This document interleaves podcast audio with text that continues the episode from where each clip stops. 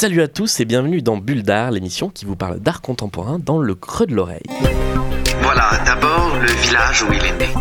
C'est un peu le berceau, sa mère. Intéressant. Bon, et puis après, il a fait une série beaucoup plus.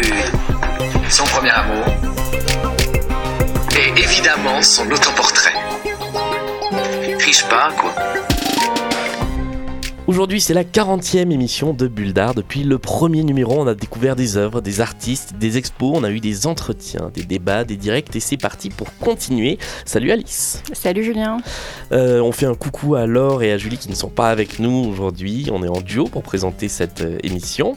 Et c'est un 40e numéro absolument exceptionnel car aujourd'hui nous enregistrons au Salon de Montrouge, le salon des jeunes artistes contemporains qui a commencé le 27 avril dernier, qui prendra fin le 22 mai. Et pour l'occasion, il y a du monde autour de la table. Euh, nous sommes avec la co-commissaire du salon, Marie Gauthier. Bonjour. Bonjour. Merci de nous recevoir donc ici au Beffroi de Montrouge. Et puis nous sommes avec cinq des artistes de la sélection euh, Marie Glaise, François Dufay, Raphaël Carbra, Pauline Le Cerf et Christelle Nico. Bonjour à toutes et à tous. Et merci donc d'avoir accepté euh, notre invitation pour venir parler du Salon de Montrouge, de votre euh, travail, euh, de votre pratique artistique. Et on voulait justement commencer par là, vous demander à chacun et à chacune ce que vous présentez dans ce salon pour donner une petite idée de, votre travail. Alors je ne sais pas qui veut commencer à se prêter à l'exercice. On va y aller de gauche à droite, de gauche à droite pour nous, François Dufay. Oui, bonjour. Euh, alors moi au salon, je, propose euh, deux sculptures qui sont des, sculptures outils. Donc c'est une démarche dans mon travail qui, consiste à, penser des sculptures qui vont un peu au-delà d'une sculpture statique, c'est-à-dire que c'est des sculptures qu'on peut activer et qui deviennent euh, des vrais outils, donc qui produisent des nouvelles formes ou qui produisent des rencontres, qui produisent tout un tas de choses, même qui génèrent des économies. Euh, et dans le salon, je présente un pilon à vapeur et une presse à poussière. Donc avec le pilon, je pilonne de la matière, donc ce sont des rebuts d'architecture, euh, et j'obtiens une poussière que je tamise très finement en particules. Et avec ces particules, euh, j'ai eu l'idée de créer de l'encre de l'encre pour faire de la sérigraphie. Donc du coup j'ai produit un nouvel euh, outil, une nouvelle sculpture qui est une presse, euh, j'appelle presse à poussière, euh, c'est une presse à sérigraphie qui sérigraphierait non plus à l'horizontale mais à la verticale. J'essaie de renverser le système. Donc c'est-à-dire que j'ai pu sérigraphier les murs du salon de Montrouge. Et il y a une particularité dans cette proposition, c'est que je travaille pas forcément l'image dans, mon travail en général. Euh, et, en fait, j'ai demandé une collaboration avec une peintre qui s'appelle Marine Vallon, donc qui a conçu une, une image spécifique pour ce projet. Euh, et donc, on a pu imprimer sur la Simèze, qu'on peut voir euh, en ce moment au salon. Voilà. Merci. On continue le, petit tour de table. Pauline Le Cerf, qu'est-ce que, qu'est-ce que vous proposez dans, dans le salon de Montrouge? Bonjour. Bonjour. Moi, pour le Salon de Montrouge, je propose des cours pour apprendre à tomber par terre euh, sans se faire mal. Ce sont des cours que du coup que j'organise avec euh, deux, euh, avec Adé Gaudry et, Flore Magnier qui font partie de l'association Pink Parcours. Donc c'est une association de parcours comme les Yamakasi mhm. féminins. Flore est aussi cascadeuse, donc voilà, ça permet d'avoir qu'on ait un apport tout, un apport technique et un apport, veut dire plus symbolique au cours. Voilà, ça dure 1h15 et c'est gratuit. Christelle Nico. Bonjour. Bonjour. Euh, bah, du coup, ce que je présente au Salon de Montrouge, c'est mon dernier film, euh, qui est un film très long, d'une heure, qui est mhm. tourné à Hong Kong, une vraie histoire avec des personnages qui se chamaillent. Et, euh, et puisque je voulais pas le montrer, infliger ça aux spectateurs de scoltiner une heure, j'ai créé une installation qui fait que trois personnes doivent être assises au même moment pour pouvoir lancer la vidéo si une personne se lève, ça reload, ça restart le, film. Du coup, ce qui m'intéressait ici, c'était d'avoir une, euh, d'installer une sorte de conversation, de forcer une conversation entre les spectateurs ou pas d'ailleurs. Ils peuvent très bien se lever et, euh, bousiller le film pour, euh, pour l'autre personne ou pas. en tout cas, c'est de générer des conversations qui m'intéressaient plus. Donc il y a cette pièce-là et il y a une autre pièce qui est une, une sorte de robot non fonctionnel qui, qui est une amorce d'un prochain film que je suis en train de préparer. C'est une pièce que j'ai conçue avec un autre artiste qui s'appelle Antoine Alessandrini. Et, et c'est une pièce qui pose des questions et qui génère du vent, globalement. Donc je vous invite à tester. Merci. Marie Glaise. Bonjour. Alors moi, pour le Salon de Montrouge, euh, j'ai fait un livre de cuisine qui s'appelle euh, le livre de cuisine du 64e Salon de Montrouge, donc euh, que j'ai fait pour l'occasion. Et pour le faire, j'ai proposé aux autres artistes du salon de contribuer au projet en m'envoyant leurs recettes de cuisine préférées. Et ensuite, j'ai organisé des dîners où les gens ont pu se rencontrer et cuisiner ensemble ces recettes. Donc euh, c'était des dîners qui ont eu lieu dans plusieurs endroits différents, à Paris, en banlieue, mais aussi à Lyon et euh, qui réunissaient les, gens, mais par petits groupes. Donc euh, voilà, c'était comme un repas entre amis qui a permis aux, aux, artistes de se rencontrer en amont du salon. Et ensuite, j'ai fait un livre de cuisine qui regroupe donc toutes ces recettes et qui sont illustrées avec les photos que j'ai pu prendre pendant ces repas. Donc là, dans le salon, ce qu'on peut voir, c'est euh, ces livres de recettes qui sont en consultation et qui sont à la fois euh, la documentation de, ces rencontres entre les artistes du salon, mais euh, qui est aussi un, livre de recettes en bonne et due forme qu'on peut mettre dans sa cuisine et qu'on peut ouvrir quand on a faim. Du coup, vous avez tous dîné ensemble déjà avant le salon? Alors, ça dépend de qui on parle. Donc euh, Christelle Nico et Pauline Le Serre euh, étaient ensemble au premier dîner que j'ai organisé dans mon atelier. Et euh, François Dufay et Raphaël Quebra, on s'est rencontrés très rapidement pour le moment qu'au vernissage. C'était une proposition ouverte en fait, donc chacun y répondait à sa façon, il n'y avait aucune obligation. Merci. Et on termine donc le petit tour de table avec Raphaël Cabra. Bonjour. Euh, donc moi, pour le salon, je présente euh, quatre pièces euh, différentes. donc il y a notamment un disque dur qui s'enregistre lui-même. Donc ça forme une boucle, ça s'appelle Feedback. Euh, je travaille beaucoup sur la matérialité du numérique. Du coup, il y a aussi des gravures qu'on peut voir de câbles électriques euh, sous-marins vus en coupe, qui sont réalisées avec un oxyde de, cuivre que j'ai fait à partir de fils électriques. Et aussi notamment euh, des antennes télescopiques qui bougent en fonction des ondes Wi-Fi qu'il y a autour, autour d'elles. Du coup, ça fait comme un petit insecte qui sonde son environnement, voilà, pour nous montrer ce qui se passe dans le Wi-Fi autour de nous. Voilà.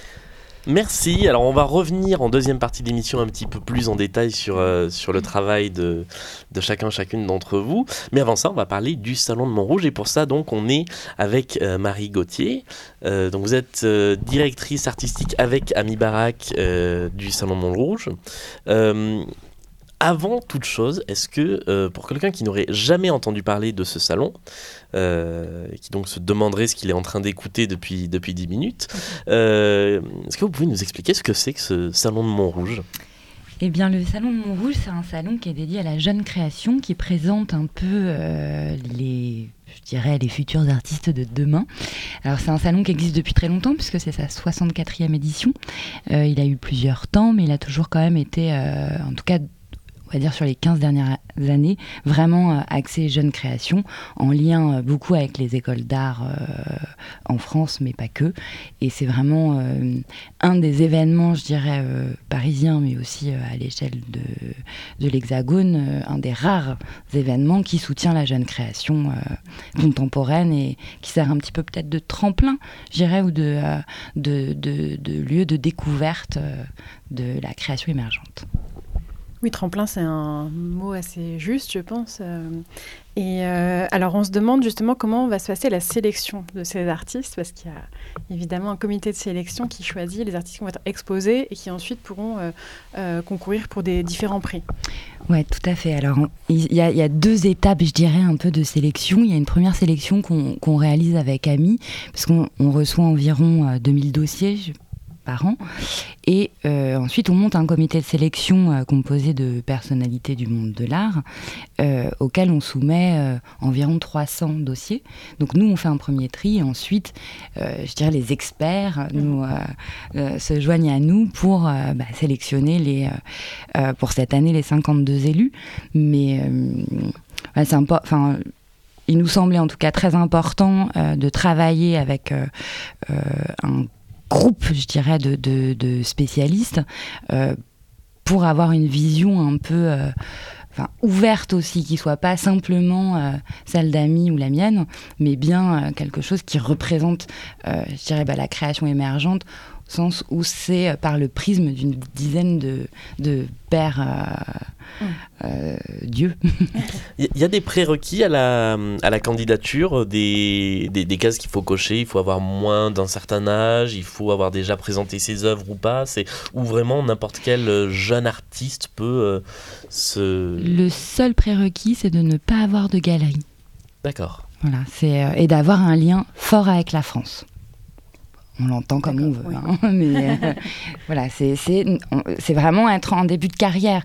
L'idée de ne pas avoir de galerie, c'est de ne pas déjà être dans le marché de mhm. l'art et de. Euh, voilà, après, euh, non, non. Il n'y a pas de limite d'âge. Parce qu'un jeune artiste, mhm. c'est une question de carrière plus que d'âge. Mm. Et dans ce comité de sélection, encore une fois, vous travaillez comment? Vous, vous passez en revue chaque euh, dossier et vous vous dites quoi euh, sur euh, Vous racontez un peu le travail général de l'artiste et puis l'œuvre qui est proposée pour le salon? Alors non, pas du tout. C'est vraiment sur dossier. C'est-à-dire que donc, nous, on reçoit bah, les dossiers des artistes qui postulent. Bah, là, par exemple, actuellement, pour la 65e édition, les artistes sont invités à postuler actuellement jusqu'à l'été. Mmh. Et ensuite, donc nous, on fait un premier tri et ensuite le comité de sélection reçoit les 300 dossiers mhm. et a euh, un mois de travail euh, devant lui pour pour les analyser et ensuite on se retrouve euh, tous ensemble pour discuter et voter entre guillemets les les dossiers. Après il y a il y a débat sur un, un, un comment dire un pas un petit groupe, mais un petit ensemble de dossiers, parce qu'il y a, on, fonctionne par système de vote, et comme on, on, arrête à 52 à peu près, c'est vrai que voilà, généralement il y a une trentaine ou une, vingtaine ou une trentaine de dossiers qui passent facilement parce que tout le monde est d'accord, et après ça chamaille euh, entre guillemets hein, sur euh, sur une vingtaine de dossiers euh, à qui défendra mieux l'artiste qu'il préfère. Dans la sélection euh, que vous obtenez au final, euh, est-ce que vous observez euh, d'année en année des, tendances, des évolutions et des choses qui finalement rassemblent les, artistes? Est-ce que par exemple cette année vous avez vu des, des thèmes, des formes, des façons de travailler émerger qui n'avaient pas forcément les années précédentes? Alors c'est une question un peu difficile parce que je crois que d'une année sur l'autre, on retrouve euh, quand même les préoccupations. Mm. Euh, enfin, ce serait intéressant de regarder ça sur dix ans, je pense, parce que d'une année sur l'autre, c'est difficile, sachant que les artistes présents au salon, ils ont euh, certains sont diplômés des mêmes années, des mêmes écoles ou à quelques années près. En revanche, je pense, et ça c'est ce qu'on essaye de faire avec Ami, c'est de donner des, grandes lignes euh, à partir des propositions que font les artistes, en tout cas des, de ce qu'on comprend de leur travail, euh, je dirais en tout cas sur dossier au départ, de proposer comme ça un système un peu de chapitrage très ouvert mhm. qui rassemble autour de thèmes euh, encore très ouverts et qui nous semble donner des clés de lecture sur les préoccupations des artistes du salon.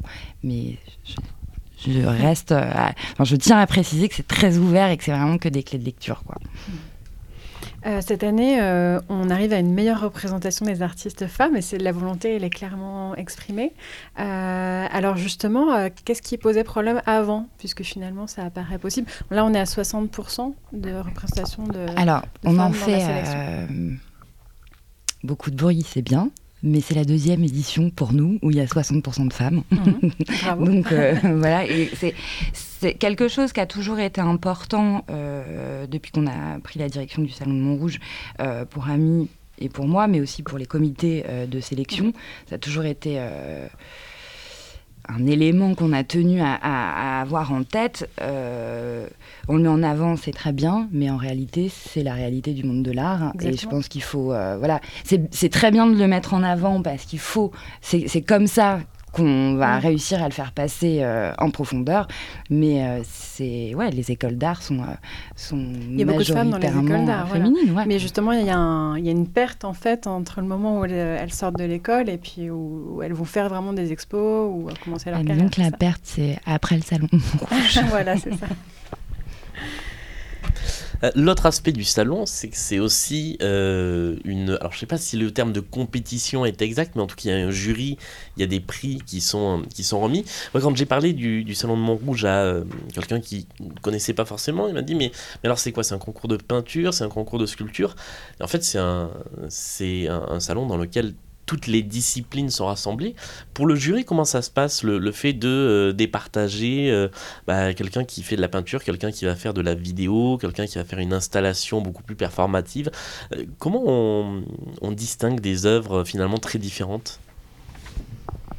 Alors ça, bonne question. Je crois que tous les, enfin, il me semble pas, en tout cas pour les jurys, qu'il euh, y ait une limite, je dirais, par le médium employé, que c'est vraiment quelque chose où euh, les jurys essayent de rentrer dans les propositions qui sont faites euh, sur le salon et de regarder chaque proposition, non pas dans sa forme, mais dans, je dirais, sa pertinence dans l'ensemble du salon aussi pas vraiment dans le rapport à la carrière de l'artiste, puisque c'est vrai que les jurys sont assez peu, euh, ont assez peu d'autres éléments, je dirais, que ce qu'ils ont sous les yeux, plus les, euh, les, les, le catalogue et les textes qui ont été produits dans le cadre du salon. Mais il me semble que c'est vraiment, euh, là encore, un travail collégial, parce que les jurys euh, sont assez nombreux, c'est une dizaine de personnes. Euh, et après, à chaque fois, dans les jurys sont représentés les entités qui vont accueillir les prix, qui ont aussi, entre guillemets, leur mot à dire, je dirais, parce que quelque chose, je pense, qui est important. Dans, les trois prix qu'on a, euh, il y a le prix du Palais de Tokyo, le prix du département qui euh, donne euh, une exposition dans un centre d'art du, 92 en 2000, enfin, pour l'année 2019. Ce sera avec la terrasse à Nanterre.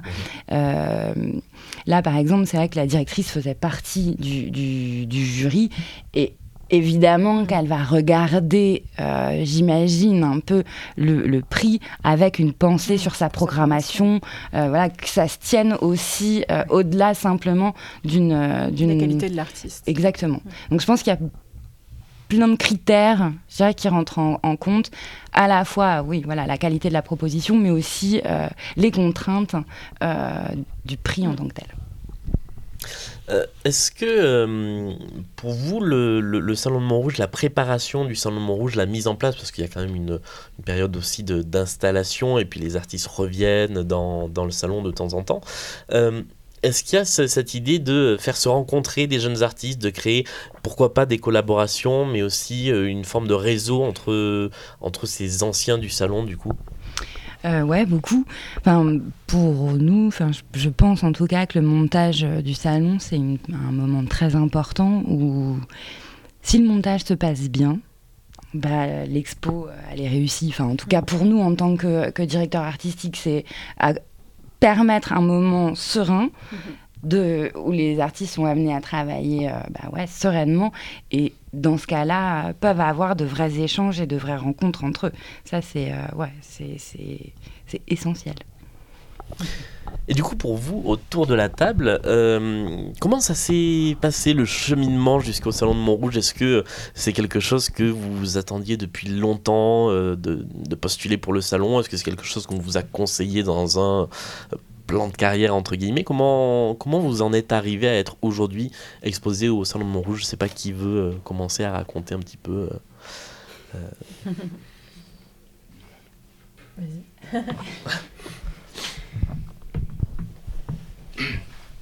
euh. pour ma part, je j'avais déjà tenté une fois. C'est quelque chose dont on nous parle aussi dans les écoles d'art. c'est quelque chose qui est reconnu, connu, et, euh, en tout cas qui va nous permettre, comme disait Marie, euh, euh, peut-être d'avoir plus de visibilité.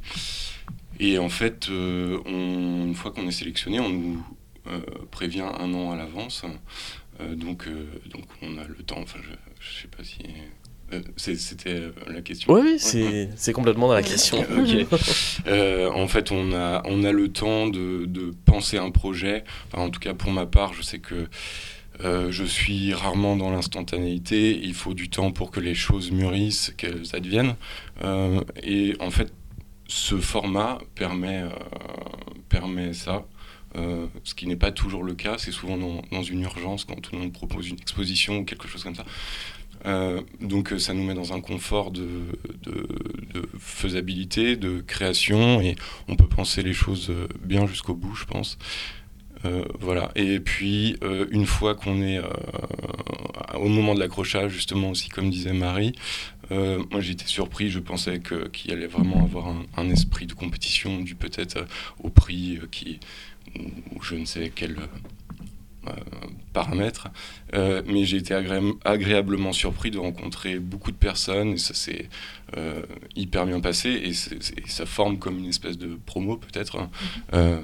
En tout cas, je connaissais peu de gens avant de, enfin, qui participent cette année au salon et je repars avec beaucoup de connaissances de ma génération et ça c'est assez chouette. Oui, je dirais aussi qu'un des, des, trucs qui était vraiment très intéressant avec le faire, faire le salon, c'était. Euh, moi, j'avais vraiment l'impression que, comme effectivement, ça a commencé très très tôt en fait les discussions, les négociations autour du projet. Moi, ça m'a vraiment permis de vérifier si j'avais bien quelque chose à dire en fait, parce qu'il y avait, euh, il fallait expliquer encore une fois, euh, faire une note, redire, reparler, et puis en fait, et puis proposer, et puis vérifier si ça s'inscrivait bien euh, euh, dans le contexte du salon. Mhm. Et euh, voilà, donc il y avait un, tout un, un, processus de négociation, du coup, qui pour moi était vraiment, enfin que j'ai vu comme un truc de vérification. quoi. Est-ce que ça valait le coup, oui ou non? Et du, coup, il faut. c'est vrai que c'est quelque chose dont on n'a pas parlé. Pour le salon, il faut proposer quelque chose d'inédit ou vous pouvez réexposer des travaux que vous avez déjà, sur lesquels vous avez déjà travaillé? Marie oui. L'idée, c'est quand même de présenter des choses qui n'ont pas été déjà vues dans la mesure du possible. Après, euh, c'est vrai qu'on essaye aussi de pousser les artistes à produire des nouvelles pièces et dans la mesure du possible de les aider financièrement quand c'est possible, euh, par des bourses d'aide à la production et euh, d'être voilà dans cette comme disait François, le temps il est suffisamment long pour envisager des nouvelles productions et que ce soit accompagné entre guillemets par le salon et les et les, et les soutiens financiers qu'on arrive à obtenir. Quoi. On a tout intérêt à proposer une œuvre nouvelle. Bah ouais, tant qu'à faire. Euh. c'est là aussi le soutien du salon. C'est pas simplement en termes de diffusion, je crois que c'est euh, c'est aussi en termes d'accompagnement euh, et, de, et de possibilités financières, même si c'est petit, mais c'est toujours bien. Du coup, pour, pour vous, entre ce que vous envisagiez de faire au tout début, euh, peut-être même avant de savoir que vous étiez sélectionné, et le travail final, il y a eu une, grande évolution ou finalement c'est resté assez, assez cohérent avec ce que vous imaginiez faire? Marie, Alors euh, moi j'ai, j'ai passé un moment à réfléchir euh, à mon projet que je voulais proposer pour le salon, mais une fois que l'idée a été trouvée, que j'en ai parlé avec les commissaires et qu'ils avaient l'air de, l'apprécier et que voilà, les éléments étaient réunis, je me suis lancée dedans.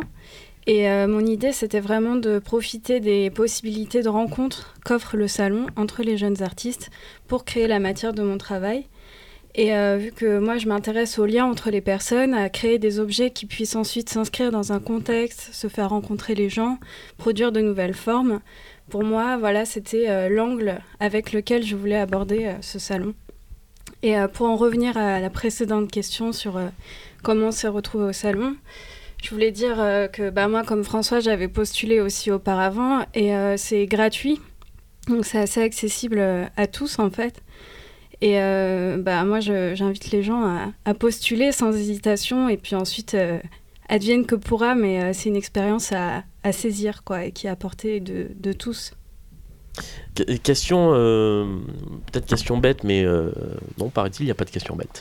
Est-ce que si on n'a jamais été dans une école d'art, si on n'a jamais euh, exposé, si on n'a jamais rien fait, mais qu'on a envie euh, de, se lancer, qu'on se lance, qu'on a une proposition, un projet, est-ce que vous recevez des dossiers d'artistes euh, bah, qui finalement sont vraiment au tout début, début, et pour, qui le salon, ce serait vraiment la première chose? Alors oui et non, dans le... Comment dire? Il y a des artistes qui n'ont pas fait d'école d'art. Mhm. Et c'est le cas notamment d'une artiste du salon cette année, Alex Housset. Elle ne sort pas du tout du, du, circuit des écoles d'art, je dirais. après, effectivement, c'est possible d'avoir un projet, mais si on a, enfin, de, de n'avoir quasiment jamais exposé, oui, c'est tout à fait possible. Tout est hmm. C'est pas fermé. Ah, pas du tout. Euh, non, il n'y a pas de limite. La seule limite, c'est de, de ne pas avoir de galerie. Donc euh, voilà, et un fort avec la France. Après, euh, c'est le processus des sélections qui détermine qui seront les, les artistes présentés au salon. Mais ça ne veut pas dire qu'il faut être un artiste déjà accompli. Enfin, si ça veut dire quelque chose. La suite pour vous, l'après Salon de Montrouge, vous l'envisagez euh, comment? Enfin, si vous l'envisagez déjà Vos plans de carrière. Alors, où vous voyez-vous dans 10 ans? Ça fait très question, c'est vrai que ça fait très question d'entretien d'embauche.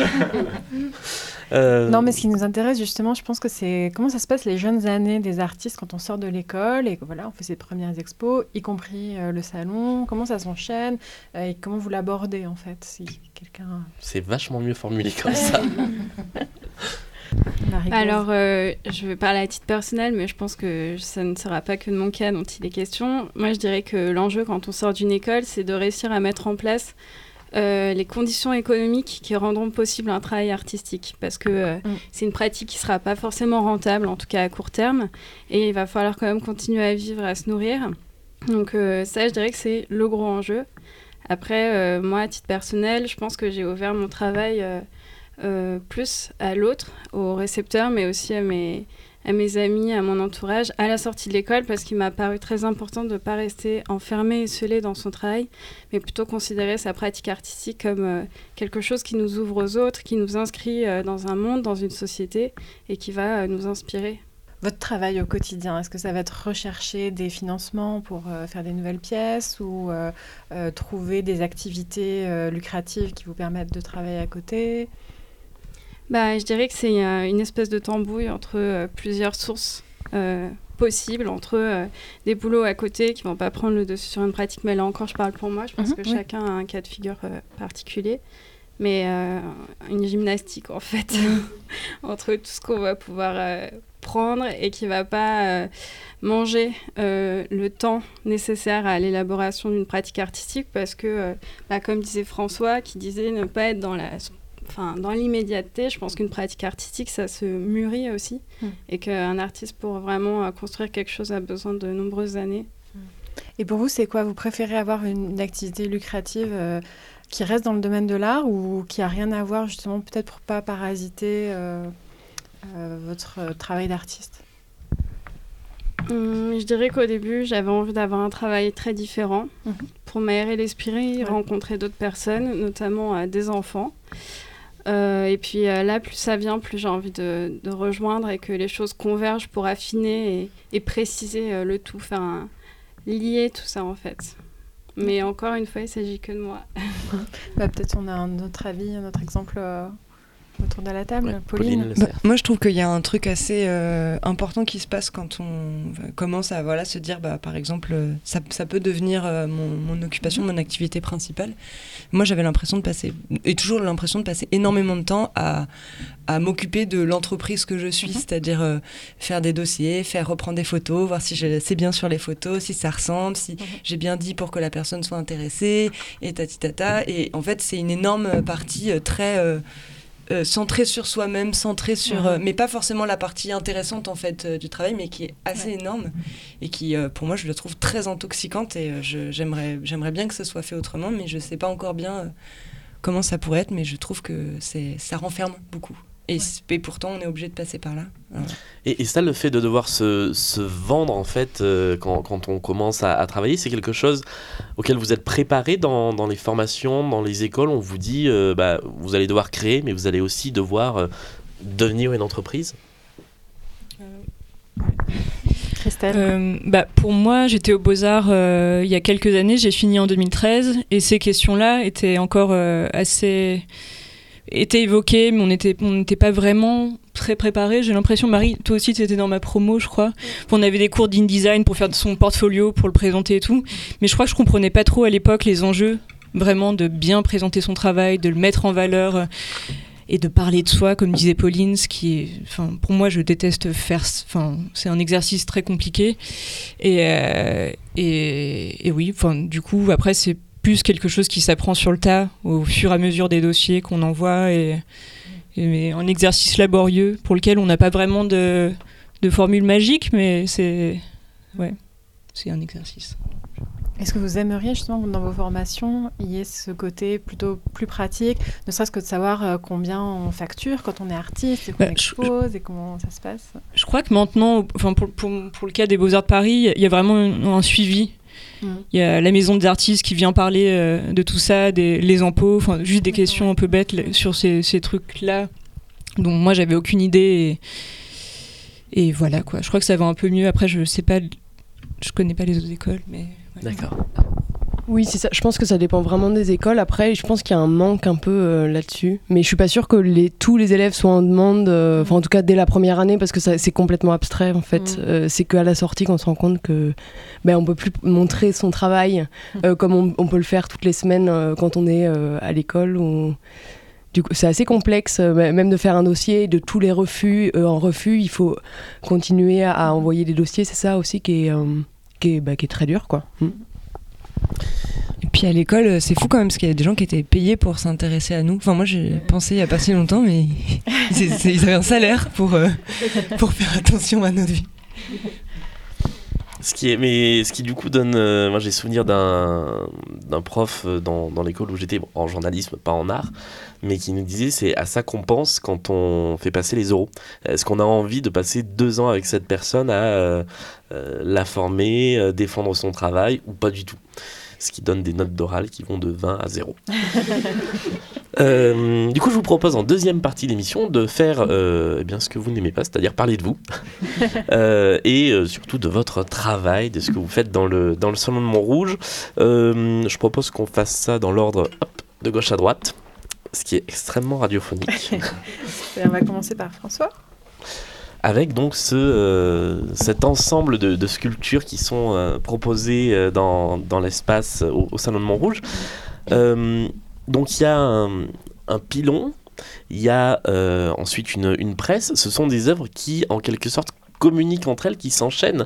du coup, qu'est-ce que, quel est le point de départ? Quelle est la je dirais la, la première œuvre qui ne s'enchaînait avec aucune autre, qui n'a été engendrée par aucune autre? Si elle existe. Euh, je crois pas qu'elle existe vraiment. Il y a, il y a eu des, des axes. Des axes. Euh, ça a été euh, désaxé par moment, euh, mais il n'y a pas vraiment de première. C'est à chaque fois l'une donnait sur une autre, même si ce n'était pas euh, euh, cette notion d'outillage comme j'ai expliqué tout à l'heure. mais à un moment donné, je suis arrivé par un manque justement de moyens et d'économie dont tu parlais, Marie, quand tu sors de l'école, eh bien, on est confronté à essayer de trouver un atelier, essayer de trouver du matériel, parce que les écoles fournissent des ateliers très complets souvent. Euh, et en fait, euh, je me suis retrouvé dans un atelier en commun. Donc euh, là aussi, gérer, c'est une des possibilités. Je reviens un petit peu à la question précédente, mais c'est une des possibilités pour générer une économie et essayer de s'en sortir. C'est le collectif. Mhm. Donc la mise en commun des ressources, la mise en commun des savoirs et puis et des forces aussi, parce que dans, dans une école, c'est le principe d'émulation. Vraiment, on discute, on se critique et on évolue ensemble. Et donc euh, les premières, euh, en venir à ce qui est présenté au Salon de Montrouge, les premières euh, sculptures que j'ai fabriquées, c'était dans ce contexte-là, donc d'une mise en commun et puis de, de se fabriquer ses propres, ses propres outils quand on n'en a pas en fait. Et donc avec des matériaux de récupération, des choses, des choses pas chères.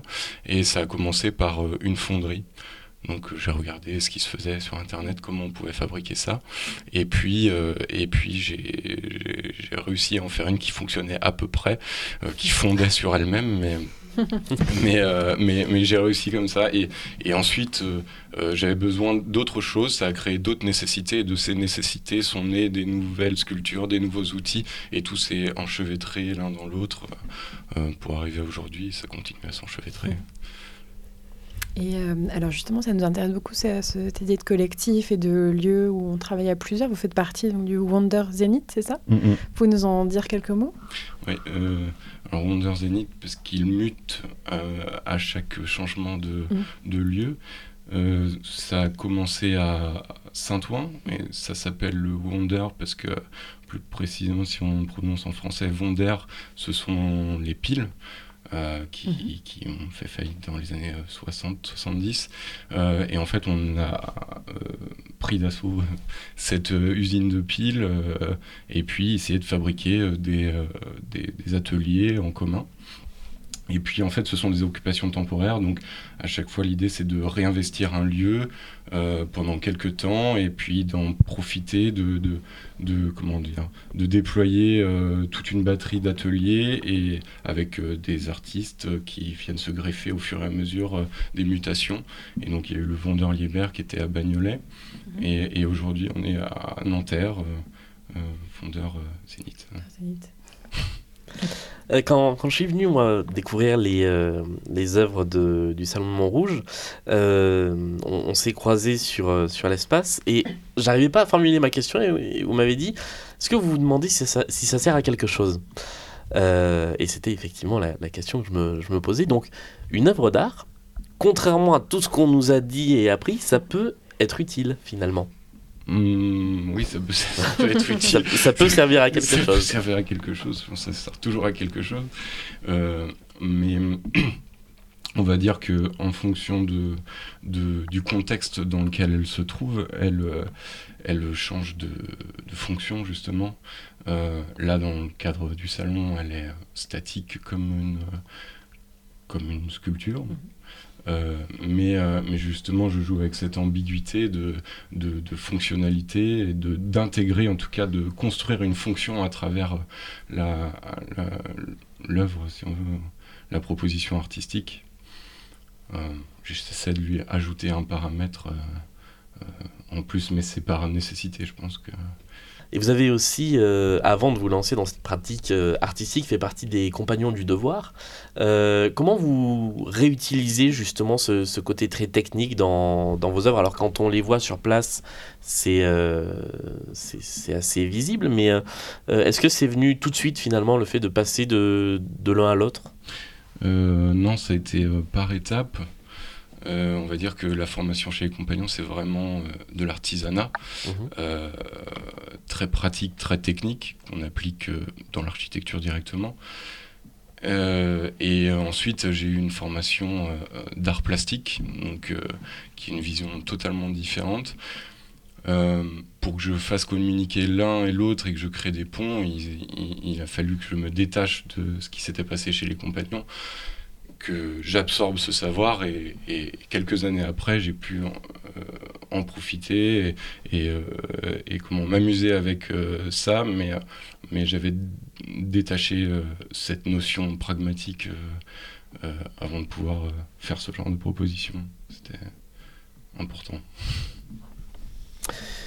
Eh bien, merci. Je propose qu'on continue ce petit tour de table avec Pauline, Pauline Le Et donc une installation euh, qui s'appelle Tomber oui, souffrir non, euh, qui se trouve donc dans l'espace du de Montrouge, mais aussi euh, sur d'autres lieux, puisque les, les, formations, les ateliers que vous organisez sont organisés, je crois, à d'autres, à d'autres endroits. Finalement, qu'est-ce que, comment on pourrait caractériser ce, ce travail? C'est une performance? C'est un atelier? C'est une installation avec plusieurs aspects? Bah, Je vais reprendre ce, que, ce qu'a dit François, que je trouve que je vais prendre à mon compte parce que c'était pas mal. Euh, c'était euh, que je trouvais que c'était effectivement, euh, je voulais moi fabriquer une pièce qui fonctionne à la fois comme un cours et à la fois comme une performance, c'est-à-dire qu'il soit qui, qui ait deux fonctions, qui puisse, qui puisse aussi exister dans deux mondes. un monde où on puisse se dire ah c'est intéressant symboliquement machin de tomber et tout, mais que ce soit aussi possible de prendre le cours techniquement et de vraiment mmh. vouloir apprendre à tomber, puis voilà qu'on apprenne voilà assez facilement les techniques physiques mmh. pour pouvoir le faire, puis repartir avec une compétence. Donc voilà. Il y a un peu comme euh, dans votre travail à chaque fois une volonté d'améliorer l'existence. Euh, oui, en tout cas, euh, déjà d'améliorer la mienne. Mhm. Et puis, si ça peut aussi améliorer celle des autres, on va dire, ou, que je me rends compte que d'autres personnes se posent les mêmes questions que moi et, et pleurent pour les mêmes choses que moi, ou mhm. bah, ça peut être parfois, voilà. Mhm. Donc tomber sans faire mal, c'était une recherche personnelle avant tout Ah oui, oui, tout à fait. Euh, bah, en fait, oui, bah, j'ai commencé à, prendre des cours euh, de sport euh, pour ça. Et, je suivais des formations aussi pour ce qui s'appelait des formations de déplacement collectif pour apprendre à se déplacer en manifestation et, et pas, voilà, pas, pas, pas, tomber sur les autres, pas voilà, savoir faire en cas de violence, comment mhm. réagir. Pour moi, la question, elle était que j'avais. Euh, je, me, je, me, rendais compte que dans des situations de violence ou de peur, je devenais une autre personne. Mhm. J'étais euh, très couarde en fait. Et, euh, et je n'aimais pas du tout la personne que j'étais comme ça. J'avais, ça me mettait la honte. Et du coup, je, je cherchais comment rester humain, comment. Mhm. Voilà.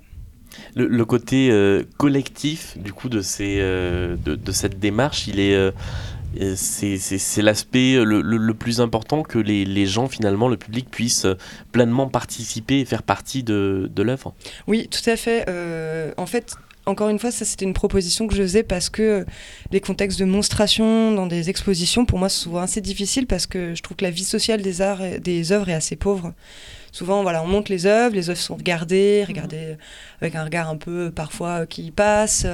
Il n'y a pas de rencontre en fait. Enfin, je trouve que souvent la rencontre se fait difficilement. Euh, et pour moi, du coup, c'est une manière aussi d'aller chercher euh, à, trouver des moyens de, se rencontrer, d'avoir des, des, communications en fait autour, euh, autour des œuvres. voilà. Pas que le vernissage. Et, du coup, ce qu'on voit euh, dans le salon de Montrouge, si on vient en dehors des, ateliers, c'est euh, ça fait partie intégrante de, de l'œuvre ou c'est une sorte de trace comme, comme avec une performance? Euh, C'est dans l'œuvre. parce que ça sert, ça sert à l'œuvre. Alors voilà, les éléments qui servent à l'œuvre sont là. voilà, c'est un, on peut s'inscrire et il y a des trucs pour essayer de donner envie de s'inscrire, pour que ça soit, les gens soient pas trop perdus, se disent pas que, enfin, se disent pas que c'est juste fictionnel, ce, et envie. Mais oui, c'est dans l'œuvre. Et, justement, moi, ce qui m'a, ce qui m'a beaucoup fait rire, enfin, je trouve que l'installation en elle-même, elle est assez, euh, assez amusante à voir. Il y a, sur une des affiches, il y a euh, un, un, petit dessin sur la chute et ça fait bonk, mm. comme, euh, comme dans une BD. c'est important d'avoir une, une, dimension un peu, un peu légère, un peu, je sais pas si on peut aller jusqu'à dire humoristique, mais pour, pour ramener les gens, en fait, à, à s'impliquer. Oui, si, si, ça laisse de la drague, oui, effectivement, il y a un truc très que, quand, quand, quand quelqu'un rit, il est, il est acquis presque. Euh, il, a, il a compris. Il a compris sur plein de niveaux. Il a compris sur le niveau idiot et sur le niveau euh, euh, profond, on va dire. Donc il y a déjà ça qui est récupéré. Puis souvent, c'est des manières aussi de parler de situations difficiles.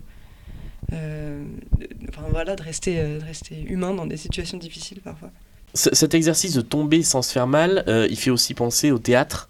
Euh, c'est un des exercices euh, presque de base de, la pratique théâtrale. C'est aussi quelque chose qui est rentré en compte dans, dans la façon de penser ce, cette proposition C'est drôle que vous disiez ça parce que moi c'était quelque chose à laquelle j'avais pas pensé, mais du tout, du tout. Et c'est du coup de travailler avec Flore et Adélaïde. Flore qui est cascadeuse, et qui travaille avec le Cirque du Soleil, qui fait des, des trucs, des saltos pas possibles et tout, qui, qui a tout de suite parlé de ça. Mm. Euh, et, oui, effectivement, c'est une dimension, euh, mais que, effectivement, que j'ai découvert euh, en faisant la pièce, mais qui a été pas, pas plus exploitée que ça. On va dire. Elle est là, mais. Christelle Nico avec donc deux, deux œuvres qui sont présentées dans, dans l'espace du Salon de Montrouge. Donc il y a International Sweat, je crois que je le dis bien. C'est intentional. Ah, mais intentional. ça peut être international. Ah oui, c'est moi qui me suis, qui me suis planté dans, dans mes notes.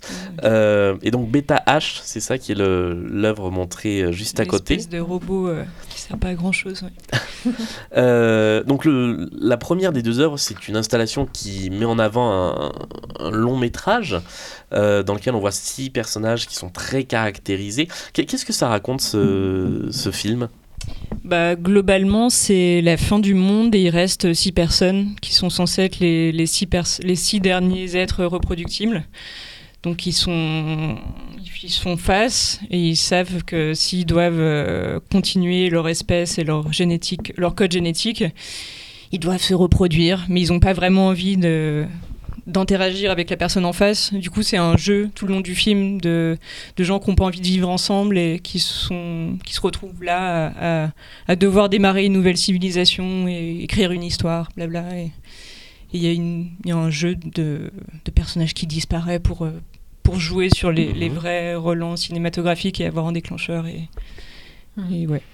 Euh, ces personnages, ils n'ont pas de nom et puis ils sont un peu stéréotypés. Oui, ils, ont, ils ont plutôt des, des fonctions. Euh, voilà, le collectionneur d'art chinois, le banquier, le jockey. Euh, Est-ce que c'est pour universaliser ou au contraire pour les déshumaniser enfin qu'ils ont ils ont pas ça peut être vraiment les deux en fait mm. c'est à la fois ce que ça m'intéresse pas d'écrire des des histoires sur des personnages, leur donner des noms, ça les, ça les rend trop réels, et, euh, et à la fois pour les identifier. Enfin, parce que le, film se passe à Hong Kong mhm. et Hong Kong comporte une, une, un gros melting pot culturel. C'est vraiment Star Wars, donc il y a toutes, toutes les cultures du monde qui se retrouvent sur un, une, un mini, euh, une petite île, quoi. Et, euh, et, du coup, c'est vraiment de reprendre chacune des, des catégories sociales et culturelles de, des personnes qui vivent là-bas et, et, de jouer sur les, sur les clichés aussi. Parce mhm. qu'en fait, j'ai envie que le film soit rapidement compris. Et du mhm. coup, que, bah, qu'on. voilà, on saisit tout de suite euh, à quoi ils servent. Il y, a un jeu sur l'esthétique aussi, c'est à la fois très coloré, très, euh, très suintant. Enfin, tous les personnages sont, euh, sont en sueur. Il y, a, euh, il y a beaucoup de, ouais, de couleurs saturées. Il y a des fois, on se demande si c'est tourné sur fond vert ou si c'est des, des, prises de vue réelles. comment il s'est fait ce choix esthétique? Bah, L'idée du film, c'était aussi de, de manger tous les d'absorber toutes les, euh, les, représentations culturelles, les euh, représentations cinématographiques plutôt, mhm. euh, qui ont été produites à Hong Kong. Parce que c'était un, lieu de, où, avant 2000, pas mal de films étaient faits. Les Charlots sont passés par là, il y a eu des James Bond. Mhm. après, il y a Wong Kar Wai qui vient de là-bas, qui, qui a, un peu instauré une sorte d'esthétique. Et l'idée, c'est vraiment d'absorber tout ça et de, de, de, mettre tout dans le film pour vraiment ouais, avoir quelque chose d'assez représentatif. Et... D'accord. Mm.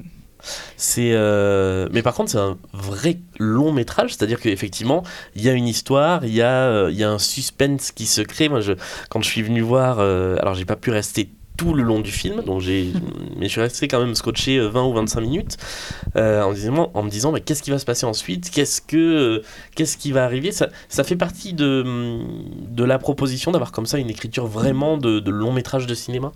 Ouais, ouais, après, c'est vraiment jouer sur les codes. C'est mhm. trouver ce qui attire le spectateur tout en rejetant les codes à la fois, de ne pas donner de, bah, de nom et tout ça. C'est aussi. Euh, mhm. Ouais, il y a ce, refus et cette acceptation. Enfin, c'est le désir de, faire croire aux images aussi. Et euh, tout en créant une histoire qui est un peu absurde où les, personnages échangent des fruits. Et voilà quoi.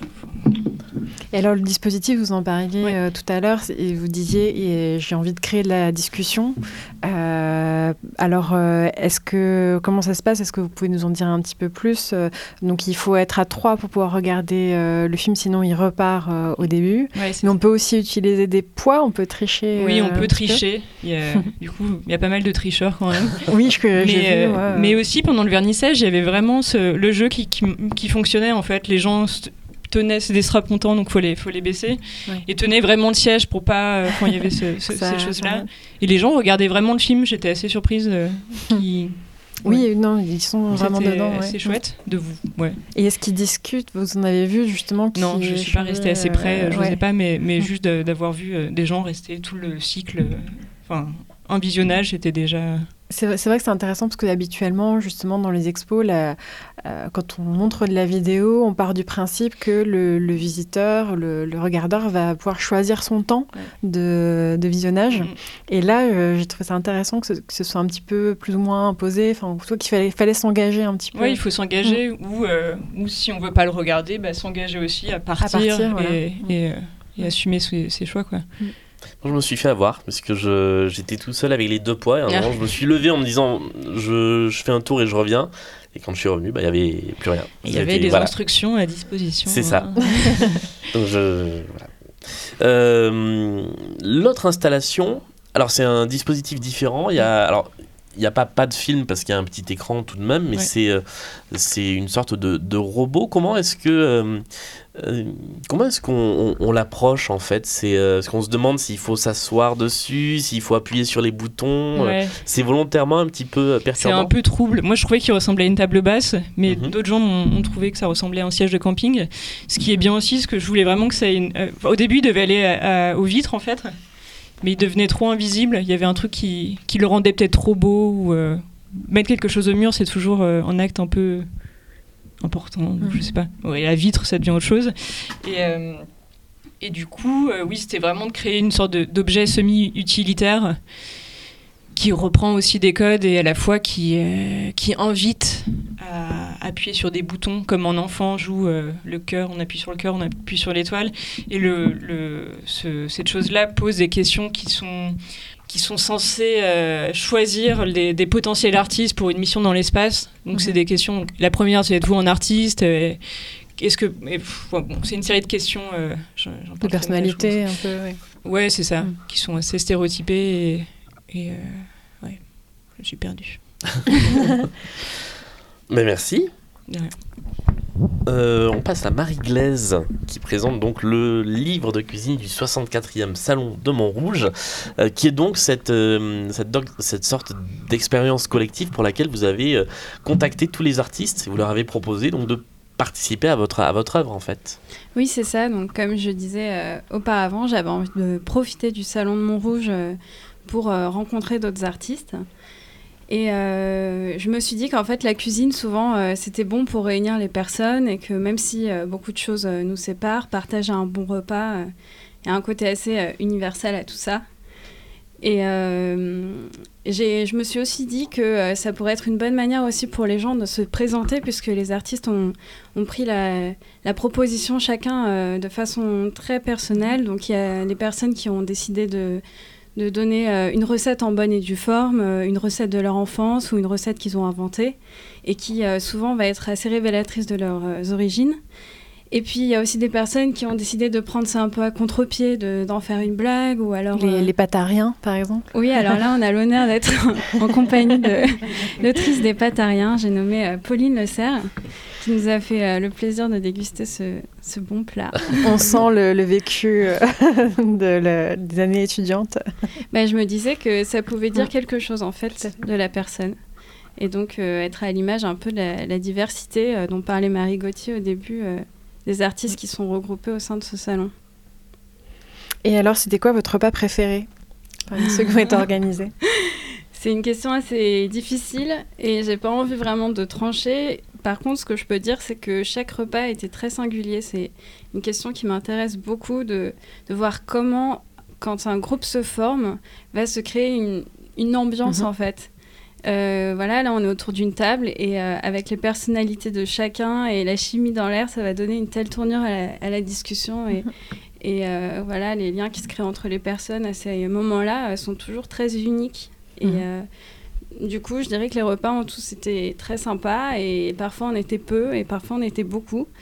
Et parfois, c'était très blague, rire, et puis des fois, c'était plus confidence. Et mhm. je sais pas, je dirais que chaque, chaque rencontre était particulière.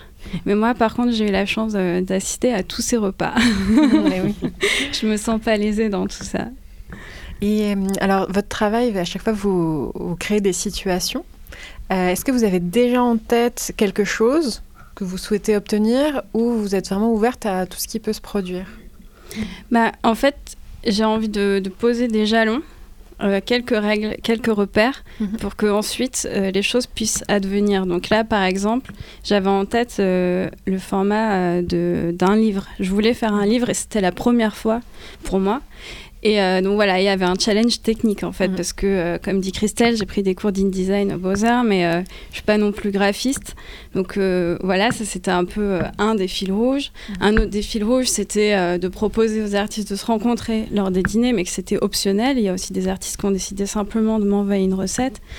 Et ensuite, voilà, c'est comme le cadre qui permet à d'autres choses ensuite de rentrer, comme par exemple être poli avec son interlocuteur, ça va être mhm. une base.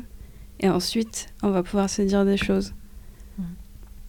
Le, fait de faire un livre, euh, est-ce que c'était un moyen aussi de détourner à la fois euh, l'idée qu'on peut avoir de ce qu'est une œuvre d'art, puisque finalement c'est un livre qu'on peut acheter, repartir avec, c'est l'œuvre en soi, et en même temps euh, l'idée de, en général quand on va dans une expo et qu'on achète un livre, c'est le catalogue, c'est pas une des œuvres.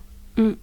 Bah, J'avais l'idée de faire une œuvre qui puisse être utile, donc là je rejoins ce que disait François. je pense qu'une œuvre d'art est utile, enfin en tout cas à plusieurs fonctions. Donc il y a la fonction esthétique, mais pour moi la fonction sociale euh, de l'art est très importante. Et euh, dans cette fonction sociale, j'inclus aussi le fait qu'une œuvre puisse être accessible et démocratique. Donc il y a un côté grand public au livre de cuisine et qui arrive à faire passer ensuite toute l'idée d'une œuvre un peu plus euh, protocolaire ou hors format. Donc c'est un peu la rencontre entre quelque chose qui est peut-être qui s'est déjà déroulé et une histoire dans laquelle il va falloir se plonger et à la fois ce format du livre de cuisine qui est un format que tout le monde comprend et en fait ce, projet-là euh, je me rappelle avec Pauline euh, on en parlait euh, parce qu'on disait toutes les deux que chacune dans nos projets respectifs quand on en parlait à des gens qui n'étaient pas forcément informés du milieu de l'art, qui n'allaient pas avoir des expositions, c'était quand même des œuvres qui comprenaient parce qu'ils leur rappelaient des formes et des choses auxquelles ils sont confrontés au quotidien. Et euh, sur les formats, justement, euh, quelle relation vous avez aux nouvelles technologies qui euh, sont souvent accusées de rompre le lien social? Bah, C'est vrai que l'expression réseau social, j'aimerais mhm. bien que ça ne soit pas uniquement réservé à Facebook, Instagram et autres, et qu'on puisse, nous, créer les propres liens qui nous plaisent, qui nous correspondent. Euh, donc euh, que ça soit pas hégémonique en fait, euh, la forme du réseau social qui en plus formate le type de contenu qu'on mm. poste. Donc que ça soit une image carrée d'Instagram ou même l'attente qu'on va avoir du retour des autres à base de likes, de commentaires, mm. etc. Donc créer aussi les réseaux sociaux qui nous correspondent. D'accord, mais pour certains projets, vous pouvez les utiliser aussi ou utiliser les plateformes web oui, j'en ai pas, euh, j'en ai pas la hantise. Après, mm. euh, je trouve que justement, euh, dans l'art, c'est bien un espace où on peut essayer de, de, provoquer les rencontres et les liens entre les personnes suivant différentes modalités, profiter un peu de, de ça comme d'un interstice pour, pour poser un peu d'autres, règles et jouer aussi avec tout ça. Mm. Merci. Ce, livre de cuisine, on peut, euh, on peut encore le trouver euh, sur, le, sur le salon de Montrouge? On peut, si quelqu'un a envie de refaire les recettes, il peut l'acheter? Oui, tout à fait. Euh, on peut s'en procurer sur place. D'accord. Et on termine donc ce petit tour de table avec Raphaël Kebra. donc vous proposez quatre œuvres différentes sur, sur le salon de Montrouge qui ont toutes quelque chose en commun. Effectivement, c'est le fait que elles euh, rendent visible, elles matérialisent quelque chose que normalement on n'a pas l'habitude de voir, qui est l'information numérique. Euh, c'est ça, enfin, c'est un peu le lien dans tout mon travail euh, finalement on parle beaucoup d'art numérique aujourd'hui, mhm. de plus en plus. Euh, moi, des fois, je, je, rentre dans la case, je crois, art numérique, mais j'aime pas beaucoup ce terme, parce que finalement, ça veut pas dire grand-chose. Mhm. Euh, on fait de la photo numérique, ça pourrait être de l'art numérique, mais on l'utilise pas comme tel, parce que souvent, dans ces expositions-là, quand dites art numérique, c'est... Euh, de la démonstration technique. voilà. Et moi, ce qui m'intéresse dans mon travail, c'est de, le sujet numérique, mais de le détourner vers du poétique, euh, essayer de, transformer ça euh, et de le démonter en fait, le démonter pour comprendre euh, les dispositifs qu'ils utilisent, tous les appareils qu'on a autour de nous et qu'on connaît très peu en fait. Donc, euh, donc voilà. et une des œuvres qui euh, attire le plus vite l'œil parce qu'elle est posée en plein milieu, c'est donc ce, cet animal, cette petite bestiole avec des antennes qui bougent et qui sont donc guidées par les ondes Wi-Fi. Euh, concrètement, ça marche comment? C'est euh, c'est vraiment en fonction des signaux qu'elle euh, qu'elle bascule? C'est ça. En fait, donc c'est un, il y a une petite puce qui contrôle les moteurs. Donc il y a trois moteurs. C'est une œuvre motorisée. et en fait, donc il y a un programme qui reçoit toutes les informations Wi-Fi de la pièce, et, qui sont assez précises. Il y a le, le nom des réseaux, l'intensité maximale du signal minimum. Euh, quand il y a un nouveau réseau, un réseau qui s'en va, et toutes ces informations font que euh, le, les moteurs vont changer de sens ou prendre telle ou telle position euh, selon tel moment. Voilà. Est-ce que ça doit nous inquiéter, en tout cas nous faire prendre conscience des choses invisibles qui nous entourent un petit peu? Euh, je ne sais pas si ça nous, doit nous inquiéter, mais en tout cas, ça peut nous faire prendre conscience de ce qui se passe autour de nous. C'est une pièce qui, euh, quand il n'y a pas du tout de Wi-Fi, mhm. ne fonctionne pas, ne bouge pas. Euh, donc, effectivement, je pense qu'au Salon de Montrouge, elle est à son maximum. Elle, elle, elle, bouge et il y a énormément de, de de réseaux et d'ombres qui perturbent et qui s'agitent tout autour de nous euh, tout le temps. Mais on le voit sur nos ordinateurs quand on allume notre Wi-Fi. Euh, avant que le nôtre arrive, il y en a toujours une liste pas possible. Et il y a la moitié des Wi-Fi qui sont pas affichés non plus. Enfin voilà. Hmm. Il y, a ce, il, y a, ce, petit, euh, ce petit insecte, il, s'appelle Bug d'ailleurs. Oui, c'est ça? En fait, c'est un peu en référence au, à l'histoire du bug informatique. Donc c'est un cafard qui s'est introduit dans un, dans un circuit imprimé et ça vient de là. Du coup, bug, ça veut dire insecte. et, euh, et, voilà, du coup, c'est une petite référence à ça. Il y, a aussi ce, ce, disque dur donc, qui s'enregistre mm. lui-même en fait et qui grave en permanence le son euh, qu'il a enregistré. Ça, ça fait une boucle. Euh, finalement, c'est des, des, objets inanimés qui prennent vie, même si c'est par des biais techniques. Ça, ça, a un côté un petit peu comme une référence au surréalisme ou c'est ou, pas forcément Si, si, je crois qu'il y a de ça. Parce que je, fais beaucoup de.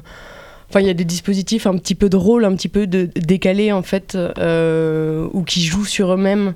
Enfin, la rencontre en fait entre deux choses euh, ben, ça, vire à l'absurde. Enfin là, pour le coup, le, le, micro qui enregistre le disque dur, et du coup, cet enregistrement est enregistré sur le mm. disque dur, mais ce qu'on écoute, c'est enfin, etc., etc. C'est une absurdité en fait. Euh. donc oui, forcément, il y, a, y a un lien. Euh, voilà.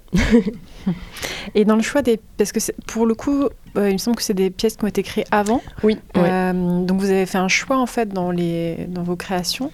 Euh, qu'est-ce qui a motivé ce choix?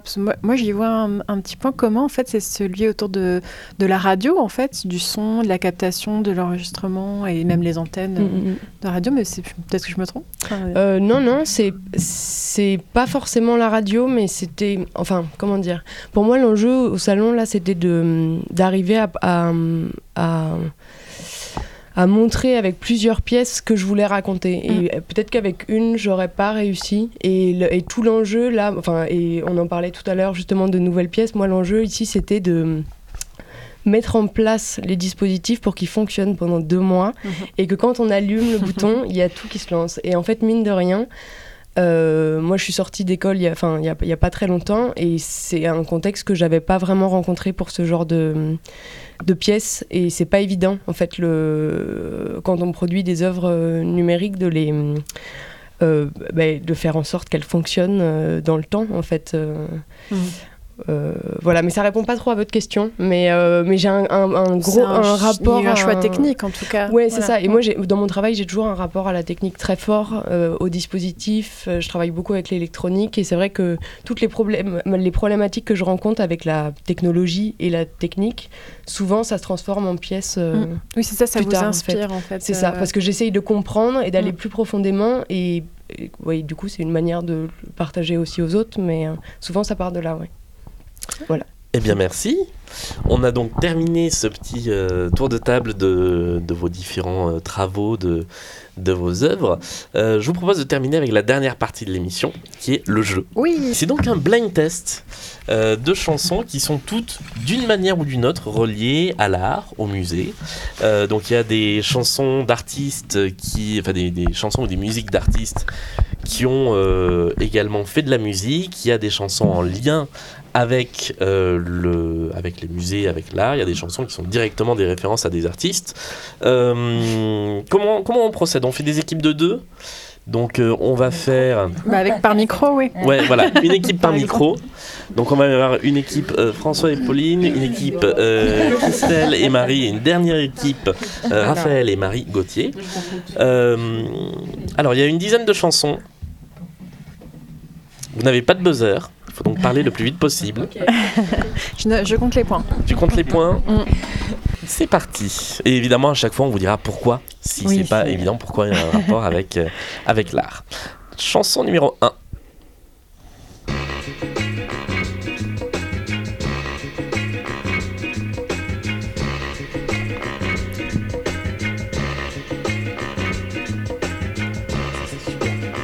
Ouais, l'intro est un peu longue. Vous avez aimé le premier, vous adorez le second.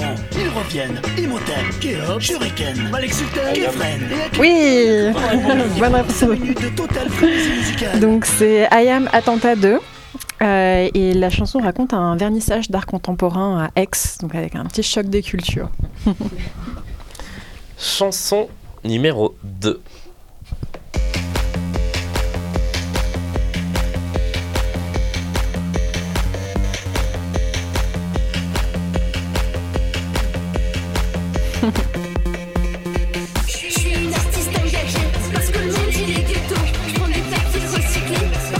Sexy Sushi Non, Ça aurait pu. c'est- oui, c'est vrai que ça aurait pu. Contemporain. Oui Ça c'est le titre. Ça fait un point. Et l'artiste s'appelle Anne Aurel. Voilà, Anne Aurel, une artiste euh, assez multimédia, on pourrait dire, et qui a aussi produit des chansons. Voilà, je vous invite à les écouter. Mais ça, celle-ci, c'est euh, Content pour rien. Voilà, qui figure sur un EP qui s'appelle L'EP. Au moins, c'est clair. Chanson numéro 3.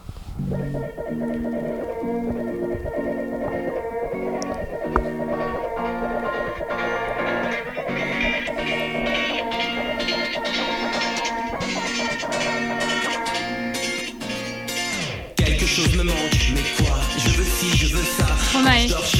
Non, c'est pas Stromae. Mais ça ressemble un peu, c'est vrai. Mêmes années, c'est vrai. Ouais, mais ça avait été accusé de plagiat à l'époque. Ah ouais? Ouais.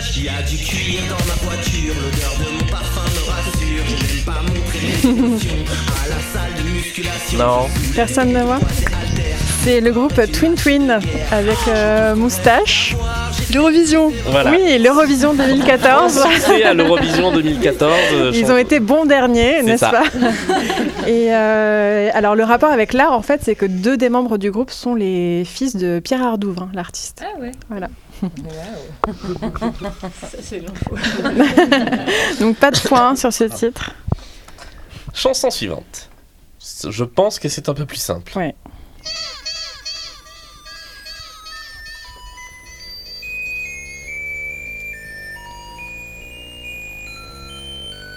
Et L'intro est bizarre aussi. ici.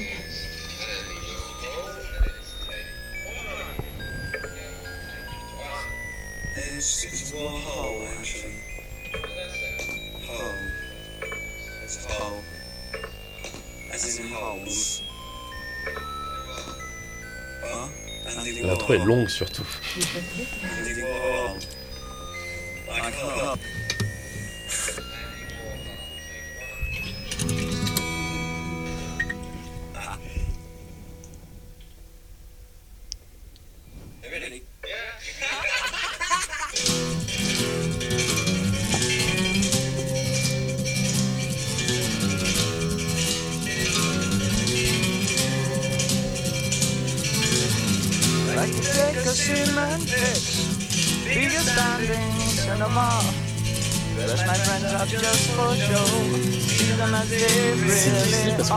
Bien sa voix en fait. euh, ouais. On dirait la voix de David Bowie. C'est David, Bowie. Ouais. Bravo. Avec le titre, quelqu'un a trouvé Pour le titre Le titre c'est Andy Warhol. Voilà. Andy Warhol. ouais, voilà. Et donc, il, il paraît que Andy Warhol détestait ce titre. Chanson suivante. J'avais jamais entendu parler de l'artiste de la chanson suivante. Bah alors. Je, je confesse.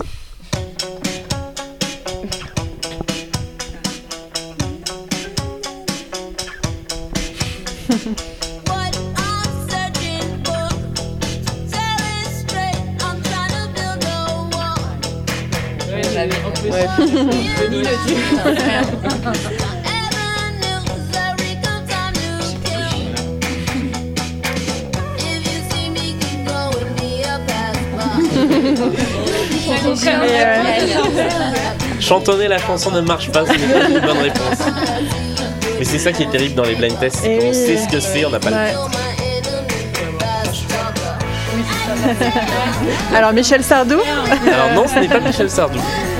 Non, donc c'est Santigold et euh, le titre c'est LIS Artists en français.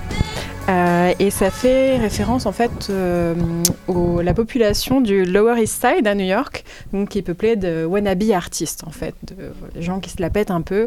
Et Santi Gold, quand elle a emménagé dans ce quartier, elle a fait cette chanson euh, sur, euh, sur ce- cette population. Chanson suivante, et là ça me parle tout de suite beaucoup plus.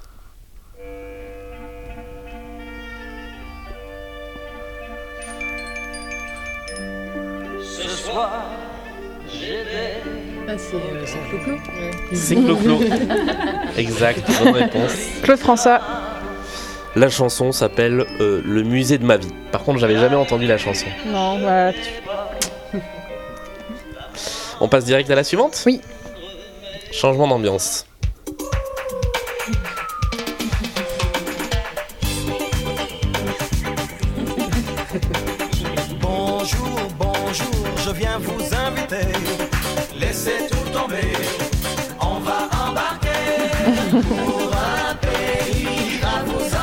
Enchanter. Mais oui, c'est la compagnie créole. J'ai si, c'est ça. Une idée du titre? Il va bientôt le dire. Comme dans l'air.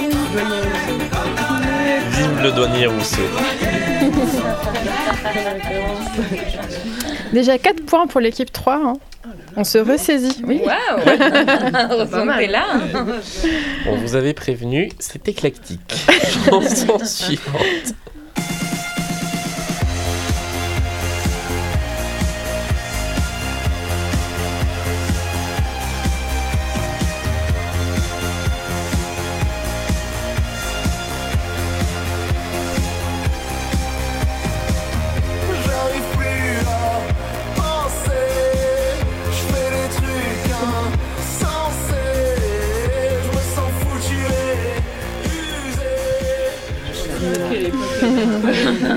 C'est un, c'est un jeune artiste. hein. Il est encore euh, Ça pas so- super connu. Ça sonne très très années 80 quand même. Ouais. Ouais. Il s'agit de Pérez avec une chanson qui s'appelle Les bars des musées. Un, un bon endroit pour déprimer. C'est un pote. ok, pas de points sur euh, Pérez. Chanson suivante.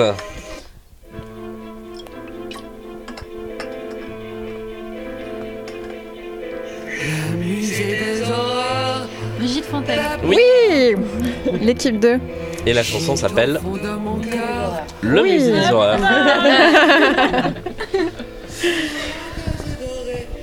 On continue.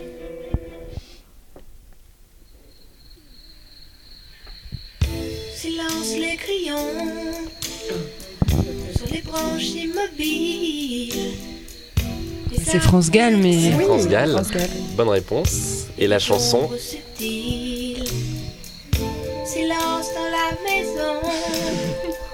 Le silence de la maison. Non. Indice, il y a un nom d'artiste dedans. Andy Warhol. Pas celui-là. marche pas à tous les coups. sous ce chapeau de paille. Il Van Gogh. Non. Non. Et non. C'est l'autre. Cézanne Pain.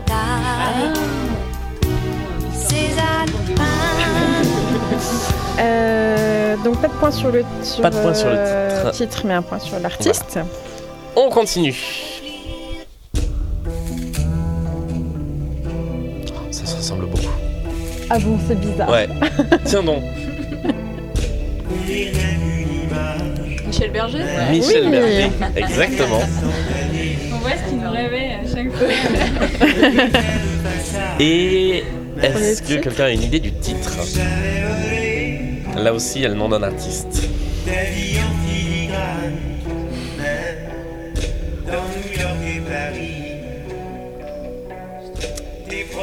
S'agit de la chanson pour Man Ray.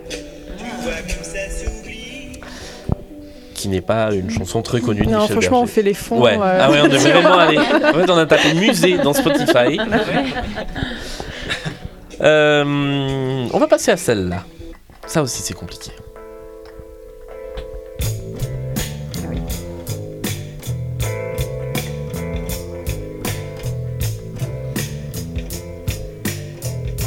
Indice, ça ne chantera pas.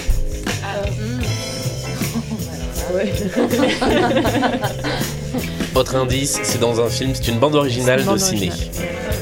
John Coltrane Non.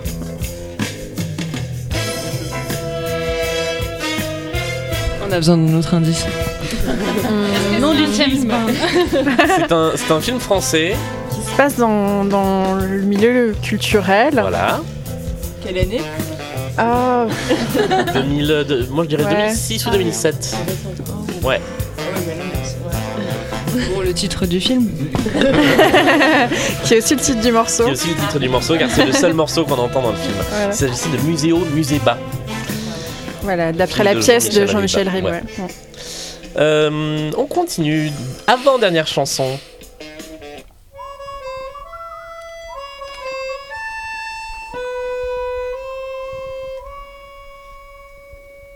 Je m'appelle René et je suis gardien de musée.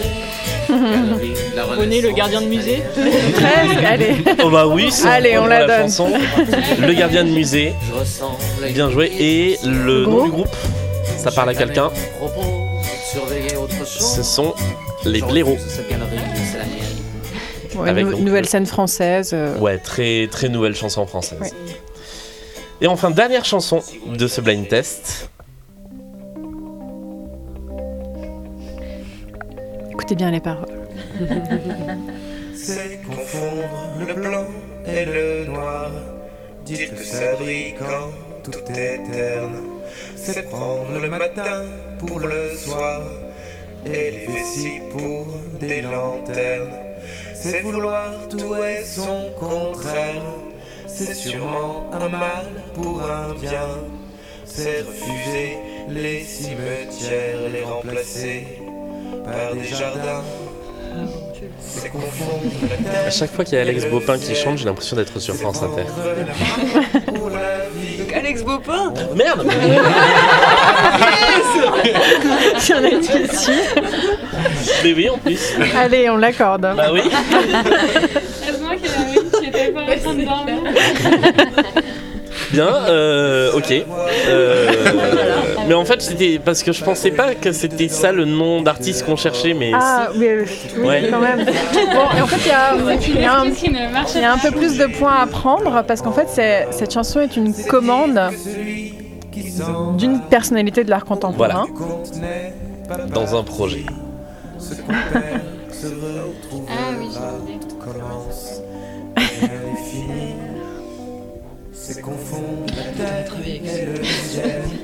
c'est prendre la mort pour la vie une concertation de l'équipe 2. Ouais, ça, ça joue. euh, L'artiste qui a fait un studio d'enregistrement à la Biennale de Venise. Ah, Non. ça aurait pu, Ah, mais ça aurait pu, non. ouais. On, on vous donne un indice. La chanson s'appelle Quand on appelle un chat souris.